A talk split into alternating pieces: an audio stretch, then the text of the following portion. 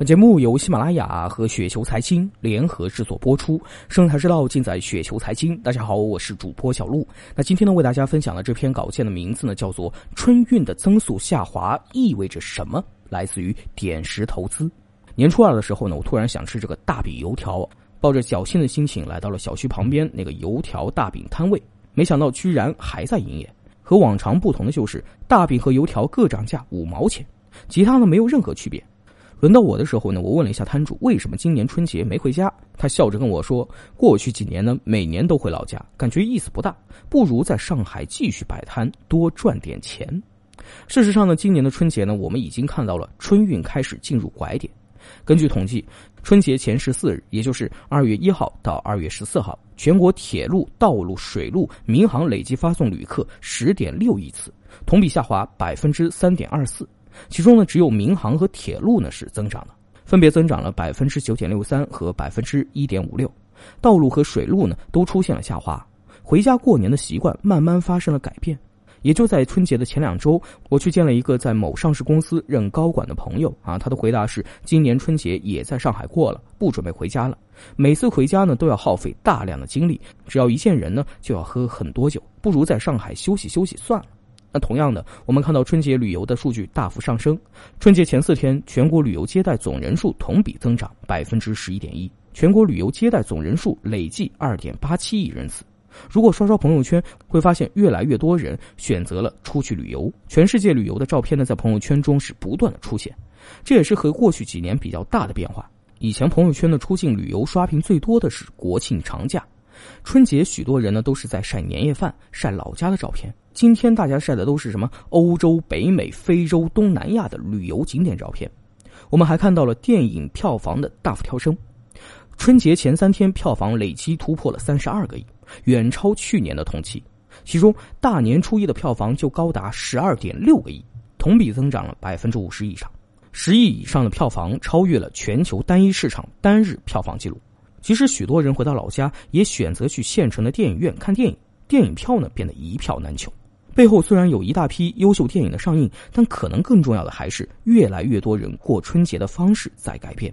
从春运、旅游和电影票房的数据看，大家过年的方式呢在发生变化。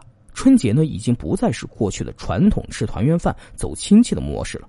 关于这一点，其实我在之前呢关于春晚的文章中呢有提到啊。过去呢是因为生活条件艰苦，春节的意义呢就变得特别重要，能开开心心的吃一顿饭，走走亲戚的时候呢还能拿点小红包，再看一场有意思的春节联欢晚会。另一个变化呢是出生率降低后，家庭单位呢在变小。小时候呢走亲戚呢是因为我的父母要去看看他们的哥哥姐姐们，但今天呢我们更多的是独生子女，要走的亲戚呢越来越少。当我们这批八零后步入中年后，春节就逐渐变成了一种更休闲的生活方式，带着家里人逛逛商场啊，看看电影，去餐厅里面吃吃饭，或者带着家里人去哪里旅一下游啊，开始变成了一种更加主流的生活方式。那另外一个变化呢，就是移动互联网。中国呢，可能是移动互联网渗透率最高的国家，也在改变我们春节的生活方式。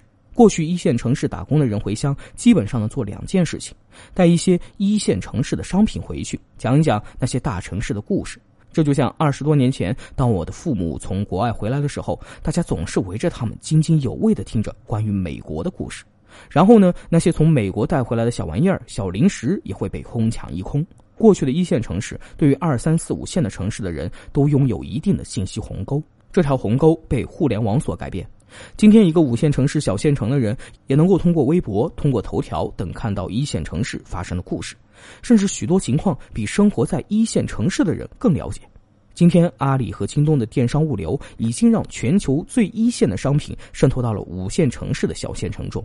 我记得小时候我最爱吃的呢，就是父母从国外带回来的丹麦曲奇饼干。今天呢，我们可以在天猫和京东上买到，通过物流投递到中国大部分的城市。移动互联网呢，也在打破家庭的时间价值。过去春节就是家庭聚会交流的时间，那现在呢，我们可以通过移动互联网随时随地的交流。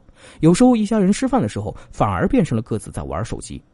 那过去半年，我甚至花了点时间观察，发现在国内餐厅吃饭的家庭，大人和小孩各自看手机的比例特别高。有时候甚至一家三口非常沉默的在餐厅点了菜吃饭，然后呢，饭桌上都在刷朋友圈或者玩游戏。而在其他国家，无论是在日本、韩国、美国还是新加坡，家庭吃饭的时候基本上都是各自交流的时间。可以说，在这个阶段，家庭的观念由于很多因素呢，都在变得更加淡薄，这也加速了春节的生活方式变化。当然，这背后呢，还有经济高速发展后带来的认知代沟。每一代人心中的世界都不同，有时候也很难坐下来探讨某个话题。